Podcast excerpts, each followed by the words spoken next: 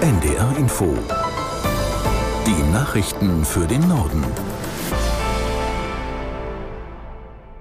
Um 11 Uhr mit Milat Kupay.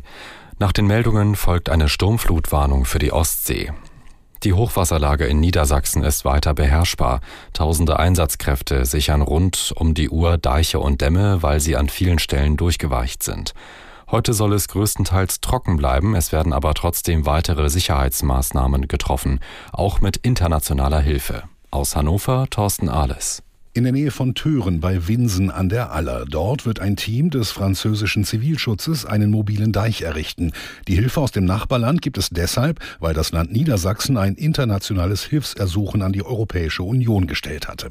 Rund 30 Mitarbeiter sind daraufhin im Rahmen des europäischen Katastrophenschutzmechanismus gestern zunächst in Celle angekommen.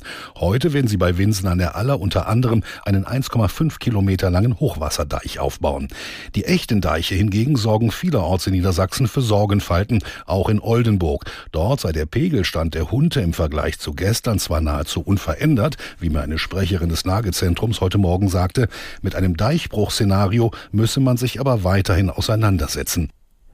Deutsche Staatsangehörige sollen so schnell wie möglich aus dem Libanon ausreisen. Dazu ruft das Auswärtige Amt in einer verschärften Ausreiseaufforderung auf. Anlass ist die Zuspitzung der Lage an der israelisch-libanesischen Grenze. Aus Berlin Markus Sambale.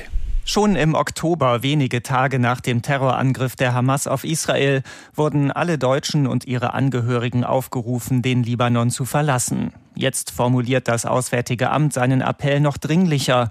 In der neuen Erklärung heißt es wörtlich, alle deutschen Staatsangehörigen sollten auf schnellstem Wege aus dem Libanon ausreisen. Hintergrund ist die Tötung eines Hamas-Anführers in der libanesischen Hauptstadt Beirut. Die Schiitenmiliz Hisbollah, die mit der Hamas verbündet ist, macht dafür Israel verantwortlich. Das Auswärtige Amt hält nun eine Ausweitung des Konflikts für möglich, vor allem im Süden des Libanon, im Grenzgebiet Grenzgebiet zu Israel, aber auch in den südlichen Stadtgebieten von Beirut. Auch die USA teilen die Befürchtung, dass sich der Krieg in Nahost ausweiten könnte. Außenminister Blinken bricht deshalb heute zu einer weiteren Reise in die Region auf. Unter anderem werde er Israel besuchen, hieß es aus Regierungskreisen.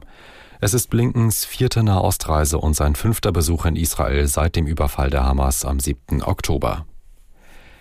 Die CO2-Emissionen in Deutschland sind im vergangenen Jahr einer Studie zufolge deutlich gesunken. Laut der Auswertung der Denkfabrik Agora Energiewende wurde 10 Prozent weniger CO2 ausgestoßen als im Vorjahr. Aus Berlin Hans-Joachim Viehweger. Für Wirtschaftsminister Robert Habeck von den Grünen zeigt das, dass Deutschland auf dem Weg zum klimaneutralen Umbau der Wirtschaft grundsätzlich vorankommt.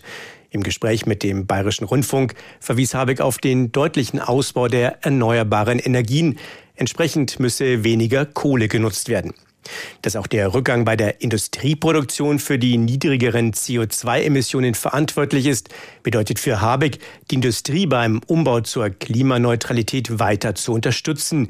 Die Wirtschaft sei 2023, so Habeck, ohne Frage zu schwach gelaufen. Er erwartet aber nicht, dass die CO2-Emissionen bei einem Anziehen der Wirtschaft wieder deutlich ansteigen. Die Unternehmen setzten alles daran, Energie effizienter zu produzieren und selbst in den Ausbau erneuerbarer Energien zu investieren. Der Fußball-Bundesligist 1. FC Köln hat Timo Schulz als neuen Cheftrainer verpflichtet. Der 46-Jährige folgt auf Steffen Baumgart, der den Verein kurz vor Weihnachten in beiderseitigem Einvernehmen verlassen hatte.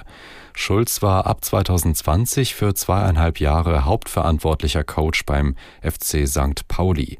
Danach arbeitete er beim FC Basel, wo er Ende September entlassen wurde. Der erste FC Köln belegt zurzeit den 17. Platz in der Tabelle. Das waren die Nachrichten.